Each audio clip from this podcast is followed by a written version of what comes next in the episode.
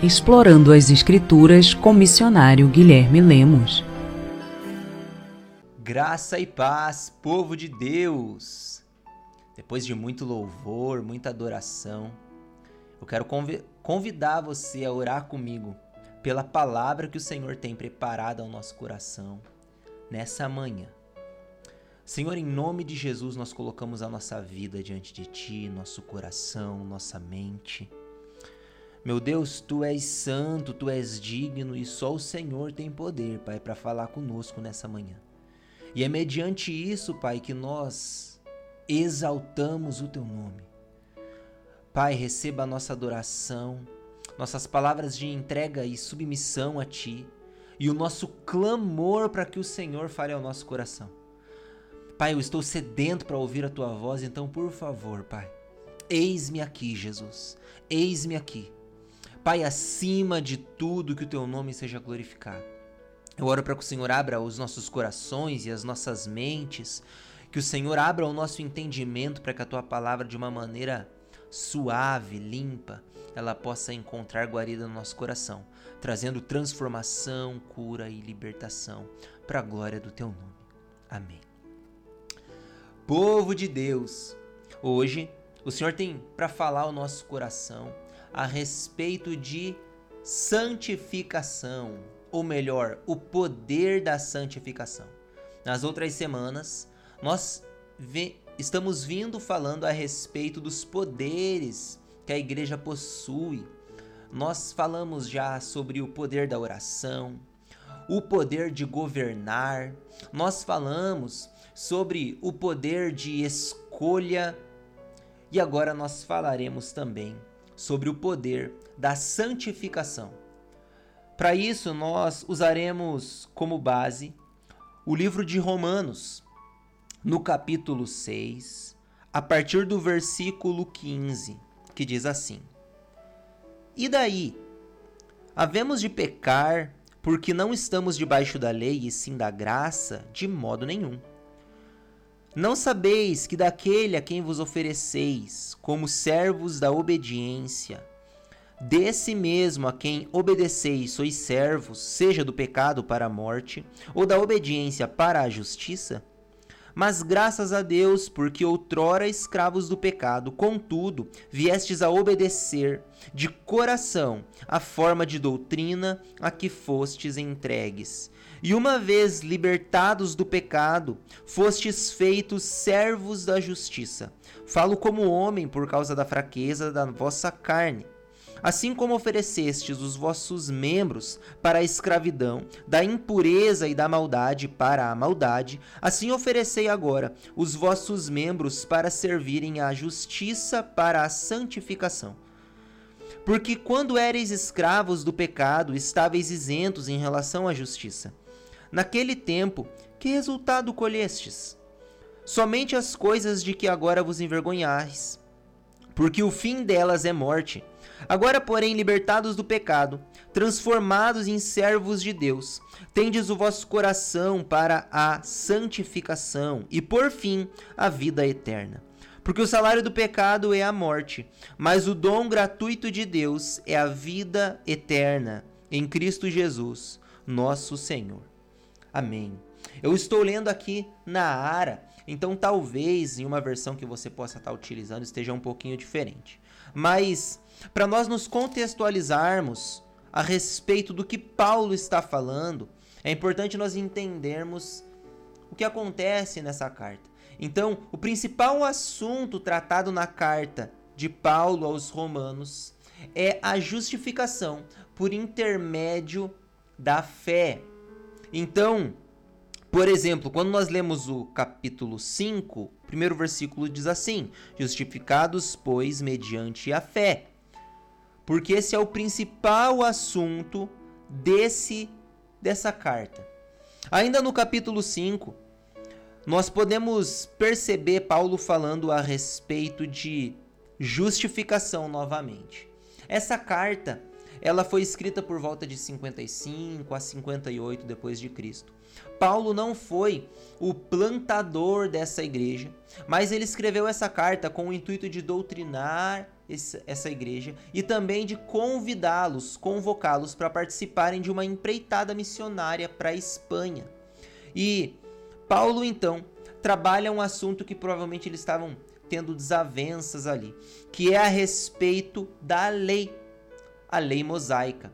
Muito provavelmente estavam tendo desavenças, estavam tendo dúvidas, alguns sendo convidados até a circuncidarem-se. Mas Paulo, nessa carta, ele defende que a lei, ela não tem em si só poder para salvar.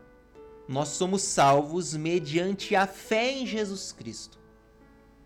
E ainda no capítulo 5, nós podemos fazer ali um, uma vista grossa do capítulo 5 e é falado a respeito de paz com Deus, acesso a Deus e esperança da glória de Deus. Diz assim: Justificados, pois, mediante a fé, temos paz com Deus por meio de nosso Senhor Jesus Cristo, por intermédio de quem obtivemos igualmente acesso, pela fé, a esta graça na qual estamos firmes. E gloriamo-nos na esperança da glória de Deus. Então aqui Paulo fala da paz com Deus, referindo ao nosso passado, ali, não tínhamos paz com Deus, estávamos distantes do caminho do Senhor. Do acesso a Deus, falando do nosso presente, que hoje nós temos total acesso ao Santo dos Santos. E fala da esperança da glória de Deus, falando do nosso futuro. Então, esse Deus glorioso que nos justifica, ele estava em todos os tempos, ele está em todos os tempos. Ele é o Deus do passado, do presente e do futuro. Nessa mesma carta, no capítulo 5 ainda, Paulo vai falar a respeito de tribulação. E nós podemos dividir a parte, primeira parte, como ali as bênçãos da nossa justificação. E a segunda parte ainda do capítulo 5 como a base da nossa justificação. Então, na segunda parte do capítulo 5, Paulo fala a respeito de Adão e de Jesus Cristo, defendendo que assim como um por intermédio de um homem o pecado entrou no mundo. Também por intermédio de um homem, o unigênito Filho de Deus, a salvação entrou no mundo. Então, ou seja, por intermédio de um homem a morte entrou no mundo, mas por intermédio de um homem que não havia pecado, o único e verdadeiro santo Filho de Deus, a vida entrou no mundo. E então Paulo defende que sobreveio a lei para que avultasse a ofensa, mas onde abundou o pecado, superabundou a graça. E agora nós chegamos no capítulo 6. No capítulo 6, primeira coisa que nós lemos no versículo 1 diz assim: Que diremos, pois? Permaneceremos no pecado para que seja a graça mais abundante? Essa pergunta que Paulo faz, ela é vista várias vezes no decorrer dessa carta.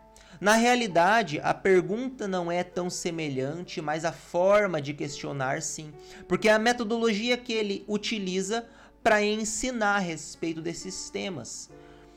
E no início do capítulo 1, no capítulo, aliás, no início do capítulo 6, no versículo 1, Paulo questiona algo semelhante ao capítulo 7. Olha o que diz no capítulo 7, versículo 7. Que diremos, pois? É a lei pecado? De modo nenhum. Mas eu não teria conhecido o pecado, senão por intermédio da lei, pois não teria eu conhecido a cobiça, se a lei não dissera, não cobiçarás. Então, se no início Paulo está defendendo ali no capítulo 6 que a, a lei tem Aliás, no capítulo 7, Paulo está defendendo que a lei tem sua importância, ela não é pecado. No capítulo 6, Paulo está defendendo que quem morreu para o pecado não permanece pecando. Nós vamos lá no final do capítulo 7, só para nós entendermos dentro do que está essa mensagem que foi elaborada aqui. No final do capítulo 7, diz assim: no versículo 25. Graças a Deus por Jesus Cristo, nosso Senhor, De maneira que eu, de mim mesmo, com a mente, sou escravo da lei de Deus, mas segundo a carne, da lei do pecado. Então, aqui, ainda falando de lei, Paulo fala de duas leis: a lei do pecado e a lei de Deus. Para isso, ele defende que a lei de Deus, ela muitas vezes nós temos o desejo de cumpri-la como cristão. Porém, a lei do pecado impera, e é o que ele diz. Por exemplo, no versículo 19: Porque não faço o bem que prefiro, mas o mal que não quero, esse faço. Então, o que Paulo está falando aqui é que nós queremos fazer o correto, mas nem sempre nós temos essa força, e é por isso que nós precisamos santificarmos-nos. É por isso que nós precisamos buscar a Deus, porque hoje também impera a lei do pecado, a lei de o homem caído. Mas após a nossa justificação, nós alcançamos alguns pilares na nossa fé. E eu quero falar a respeito disso hoje aqui. Então hoje nós falaremos o que antecede a santificação, o que sucede a santificação e o caminho para a glorificação. Isso porque a santificação e a glorificação são assuntos que estão dentro do tema justificação. Pois um homem justificado precisa ser santificado, e um homem só é glorificado se for justificado e santificado. Então o processo é, após que nós somos justificados, é o que diz no capítulo 5, quando nós recebemos Cristo como único suficiente Salvador, quando nós entendemos que Ele é o único justo que morreu na cruz do Calvário por amor a nós, quando nós entendemos que em nós há pecado e nós não merecemos a salvação, mas nós devemos a buscar aí nós alcançamos a justificação, crendo que Jesus Cristo é o único e verdadeiro Filho de Deus, que nós fomos adotados por Deus e que Jesus Cristo morreu ao terceiro dia. Aliás, ele morreu na cruz do Calvário, mas ao terceiro dia ele ressuscitou. E ele vai voltar. Pois bem, ainda no capítulo 6 antes de nós entrarmos no texto lido, nós precisamos entender que na primeira parte, Paulo está falando de morte. É interessante que dentre esses 14 versículos, Paulo fala 15 palavras relacionadas à morte, de alguma maneira. Então pode ser lá morrido, morto, é, mortal, morte. Dentre essas palavras, ele utiliza 15, porque ele enfatiza a respeito da morte, mas a morte do velho homem. Então, a morte daquele que escolheu Jesus Cristo, daquele que foi justificado, que morreu para as velhas práticas. Mas o que é santificação então? Santificação do grego é agiasmos, pode ser traduzido como purificado. Refere-se não somente à atividade do Espírito Santo ao separar o homem para a salvação e transferi-lo para as fileiras dos remidos, mas também à capacitação que ele recebe de ser igual, aliás, perdão, de ser santo tal qual Deus é santo. Ainda no Antigo Testamento, a santificação deveria acontecer por intermédio de cerimônias e sacrifícios de animais. Então, santificação é um processo e sempre teve o objetivo de nos conduzir à semelhança de Deus. Olha o que diz em Levíticos, no capítulo 19, versículo 1: Santos sereis, porque eu, o Senhor vosso Deus, sou santo. Então, nós entendemos aqui que o que está antecedendo essa santificação é uma morte. Paulo fala muito a respeito dessa morte do velho homem. O apóstolo Paulo, agora no versículo 15, diz assim: E daí? Havemos de pecar porque não estamos debaixo da lei e sim da graça? De modo nenhum. Então, observe que novamente ele está utilizando aquela metodologia de questionar. E daí? Havemos de pecar porque não estamos debaixo da lei e sim da graça? De modo nenhum. Aqui, Paulo vai falar a respeito de um assunto que é muito falado nos dias de hoje. Nós podemos classificá-lo como a hipergraça. Ou seja, se a graça de Deus superabundou, como disse lá no capítulo 5, se a graça de Deus ela foi muito mais abundante, então eu posso viver uma vida da maneira que eu quero.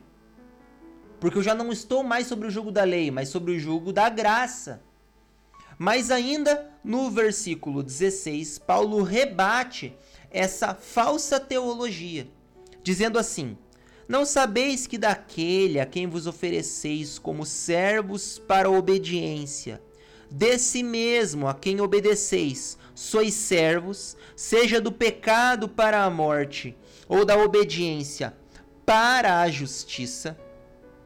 Então aqui Paulo fala de dois tipos de servidão: o servo do pecado para a morte e os servos da obediência para a justiça.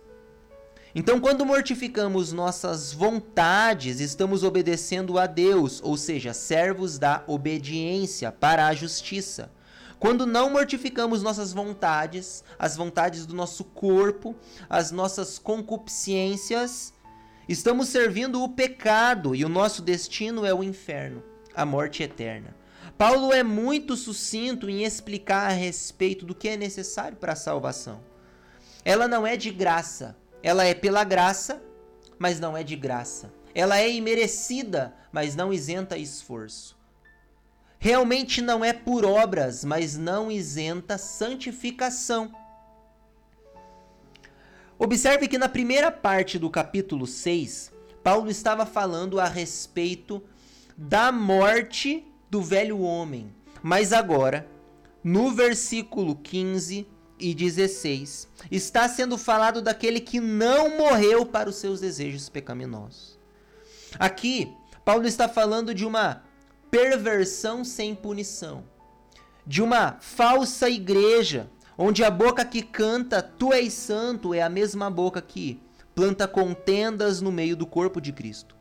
Uma igreja isenta que diz ser luz no meio das trevas, mas quando tem a oportunidade de brilhar a luz de Cristo, prefere as trevas, pois lá seu verdadeiro eu corrompido não é exposto à vista de todos.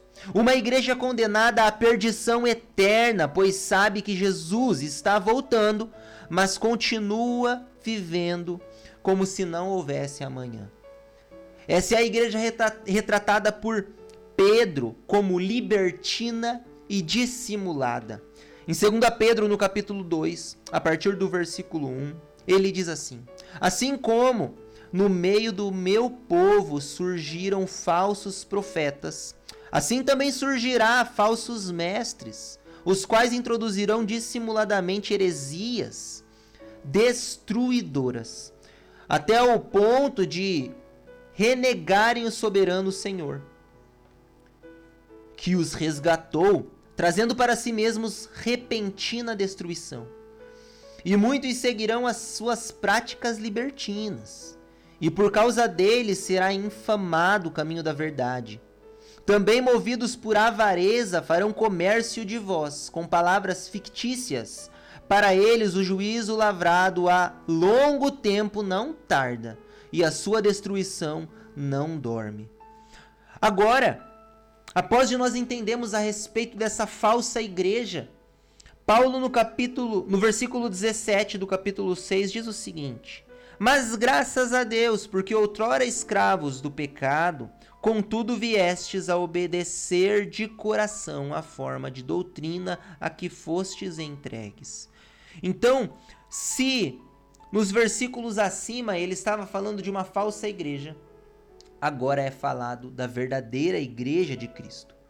E ainda no versículo 17, ele fala que escravos do pecado. Essa igreja não é mais escrava do pecado. Outrora escrava do pecado, contudo viestes a obedecer. Essa igreja é uma igreja obediente. É interessante porque nesses únicos três versículos que nós lemos do texto que nós estamos estudando, na Ara, versão que eu estou utilizando, Paulo até aqui já utilizou quatro vezes a palavra obediência. Isso porque uma igreja santificada, ela também é uma igreja extremamente obediente à palavra de Deus. Ela não segue os seus próprios princípios, os seus próprios desejos, as suas próprias vontades. Ela abre mão da própria vontade para fazer a vontade de Deus. Ela é uma igreja obediente, mas não uma obediência qualquer. É uma obediência de coração, é o que está escrito aqui. Uma obediência de coração fala de uma submissão a Deus, independente de qualquer coisa. Uma obediência a Deus que nos leva a clamar a Ele, por amor a Ele, que nos leva a obedecer a Ele, entregando todas as nossas vontades, os nossos desejos e sonhos ao único consumador, ao único salvador da nossa vida. No versículo 18 agora, é dito assim: E uma vez libertados do pecado, fostes feitos servos da justiça. E é uma igreja que não é serva do pecado, mas é serva da justiça. Mas esse termo de servo ou escravo da justiça é usado por Paulo para simplificar o entendimento de todos. Tanto que no versículo 19, ele praticamente pede excusas por falar dessa maneira tão simplificada. Ele diz assim, ó: "Falo como homem por causa da fraqueza da vossa carne." Agora na segunda parte do versículo 19, ele diz assim como oferecestes os vossos membros para a escravidão da impureza e da maldade, para a maldade, assim oferecei agora os vossos membros para servirem à justiça, para a santificação. E no Antigo Testamento também era assim. Os judeus levavam uma oferta voluntária para servir a Deus. Essa oferta poderia ser através de, de incenso, através de iguarias, através de animais, mas agora a oferta que nós levamos a Deus é a oferta de um corpo santificado, a oferta da abstenção das nossas vontades, ou seja, é uma oferta de nós mesmos. A igreja se oferece a Deus. A santificação ela era utilizada também lá no Antigo Testamento para santificar, por exemplo, um rei, para santificar um sacerdote quando entrava no templo. A santificação aqui, ela nos prepara para algo maior, nos prepara para um futuro eterno. E olha o que diz no versículo 20 em diante. Porque quando eres escravos do pecado, estáveis isentos em relação à justiça. Naquele tempo, que resultados colhestes? Somente as coisas de que agora vos envergonhais, porque o fim delas é morte. Agora, porém, libertados do pecado, transformados em servos de Deus, tendes o vosso fruto para a santificação e por fim a vida eterna. Então, observe que no versículo 22, Paulo levanta três pilares de suma importância na vida da verdadeira igreja de Cristo. Três pilares do verdadeiro servo de Cristo, que são eles a libertação, a transformação e a frutificação. Esses pilares só podem ser erguidos por intermédio da palavra de Deus. Libertados do pecado é o que ele diz. Isso não significa glorificado, ou seja, ainda terá lutas na terra, inclusive contra o próprio pecado. Porém, agora escolhemos nos afastar do pecado. e transformados em servos de Deus. Isso é resultado de alguém que resolveu se afastar do pecado. E continua ali: tendes o vosso fruto para a santificação. A palavra para aqui, frutos para a santificação, ela indica um destino, um objetivo. Então, para que é o fruto? Para a santificação. Esse fruto não tem intuito de exaltar o ser, o ser humano, mas sim santificá-lo. Porém, que fruto é esse? Nós somos transformados para sermos santificados, pois só assim iremos morar no céu. Entendemos isso. Mas que fruto é esse? Lá no final, Paulo fala o seguinte: por fim, a vida eterna. Então, esse por fim, ele nos fala a respeito de como acontece as coisas no reino de Deus, como acontece a santificação. Ela começa na terra. Por fim, nos dá a entender que existe um final. Mas ela começa na terra. Começa com choros e termina com cânticos. Começa com luta e termina com vitória. Começa com perseguição, mas termina com paz eterna. Termina com vida eterna. O versículo 23 diz assim, ó: "Porque o salário do pecado é a morte, mas o dom gratuito de Deus é a vida eterna em Cristo Jesus, nosso Senhor." Então, no versículo 23, ele nos encoraja a permanecer na presença de Deus. Aqui é o momento da glorificação.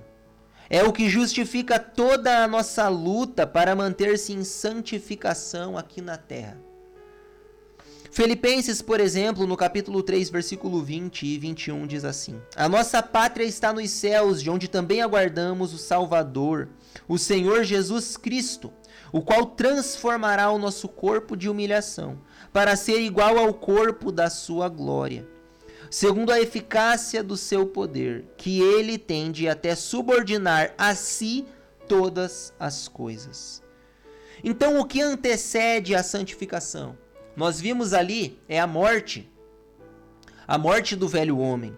O que sucede à santificação é a provação, porque começa na terra, mas é também a glorificação, porque termina no céu. E qual é o caminho para a glorificação? Nós entendemos que o único caminho para nós alcançarmos o céu é Jesus Cristo. Aceitar Jesus Cristo como único e suficiente Salvador, como o verdadeiro Filho de Deus. Mas não é apenas de palavra, lembra? É de coração. Isso significa abandonar as práticas pecaminosas, ou seja, santificar-se todos os dias. Então, qual que é esse fruto para a santificação? É a transformação. O Senhor nos convida para frutificarmos através de uma transformação de vida. O Senhor nos convida para sermos santos como Ele é santo. Por que isso? Porque existe céu e inferno. A igreja, ela não tem poder se ela não se santifica. A igreja não vai morar com Cristo nas alturas se ela não abandonar as práticas pecaminosas e escolher servir a Cristo. O Senhor hoje ele nos mostra dois caminhos: o céu e o inferno. Nós podemos ir para o inferno com todas as nossas vontades, nossos desejos atendidos aqui na terra. Nós podemos ir para o inferno saindo da maneira que nós queremos para um monte de festa, bebendo e fumando e usando muitas drogas. Nós podemos ir para o inferno prostituindo o nosso corpo. Podemos ir para o inferno felizes, cheio de dinheiro, conquistados com corrupção e mentira. Ou nós podemos nos abster dessas vontades que são vontades da nossa carne, operadas pela lei do pecado, e irmos de passos largos para o céu. Mas no céu não entra pecado. Então, como que um homem pecador pode entrar no céu que não entra pecado? Quando o Senhor olha para nós, ele vê um homem pecador, mas ele escolhe justificar cada um de nós por intermédio da fé em Jesus Cristo. Ou seja, quando nós cremos em Deus, o sacrifício que Jesus Cristo fez na cruz do Calvário, ele nos lava de nossos pecados. E aqui na terra nós começamos um processo de transformação de vida. É necessário que eu e você escolhamos ter uma vida transformada. Não significa que aqui na terra nós não iremos pecar. Mas nós precisaremos lutar contra esse pecado todos os dias, para que lá no céu nós sejamos totalmente santificados. Então essa santificação começa aqui na terra e termina lá no céu. Eu quero convidar você a olhar para dentro de você. Talvez você tenha levado uma vida tortuosa, achando que está indo para o céu. Eu quero te dizer uma coisa, que é dura, mas é verdade. Se não abandonarmos as nossas práticas pecaminosas, nós iremos felizes e contentes para o inferno. Mas ao chegar lá, os nossos sorrisos se transformarão em prantos. Porém, se nos abstivermos das práticas que não agradam a Deus, talvez chorando, talvez com dor, com perseguição, com renúncia diária, mas nós iremos para o céu. Porém, lá o nosso pranto se transformará em riso. Entenda isso. Nós esperamos uma Canaã celestial. Lá não haverá dor, não haverá pranto. O Senhor tem preparado para nós um novo lar, um novo céu, uma nova terra. E eu quero convidar você a ir comigo para esse céu. Se eu puder segurar na tua mão agora e entrar com você nas alturas, eu farei isso. Mas nós só entraremos na Canaã celestial se nós nos abstivermos das práticas pecaminosas. É uma renúncia diária. É morrer para si mesmo. O Senhor nos chama hoje para cumprir talvez a maior missão da igreja na terra, que conforme o missionário Ronaldo Lidório nos ensina, é morrer. O Senhor nos convida para morrermos mais uma vez para as nossas vontades. Eu quero orar com, a, com você para que nós possamos ter a ajuda do Senhor, porque Ele está disposto a nos ajudar nas nossas debilidades. Então coloque diante do Senhor agora as suas dificuldades, as suas lutas, talvez, e eu creio que o Senhor pode sim estender as mãos para nós. Mãos de misericórdia e também de ajuda. Senhor, em nome de Jesus, nós colocamos a nossa vida diante de Ti. Uma vida que realmente, Pai, não é digna de ir morar com Cristo nas alturas. Pai, nós nos colocamos aqui como homens pecadores que somos, mas pessoas que estão dispostas a percorrer um caminho em santificação. Então nos ajuda, Pai, eu lhe peço nos ajuda a nos abstermos daquilo que não agrada a Ti. Nos ajuda, Pai, a glorificarmos o Teu nome através das nossas falas, das nossas atitudes e das nossas decisões. Eu peço ajuda a cada ouvinte, Deus. Ajuda quem está aqui como igreja, disposto a glorificar o Teu nome. Nós colocamos a nossa vida diante de Ti clamando misericórdia, Deus. Perdoa os nossos pecados. Escreve o nosso nome no Teu livro da vida. Essa é a nossa oração em o nome de Jesus. Que você possa ser abençoado com essa palavra. Que o Senhor Jesus possa entrar na tua casa e fazer morada. Entrar no teu coração e encontrar guarida. Que Ele possa trazer transformação à tua vida. Para a glória do nome dEle em o nome santo de Jesus.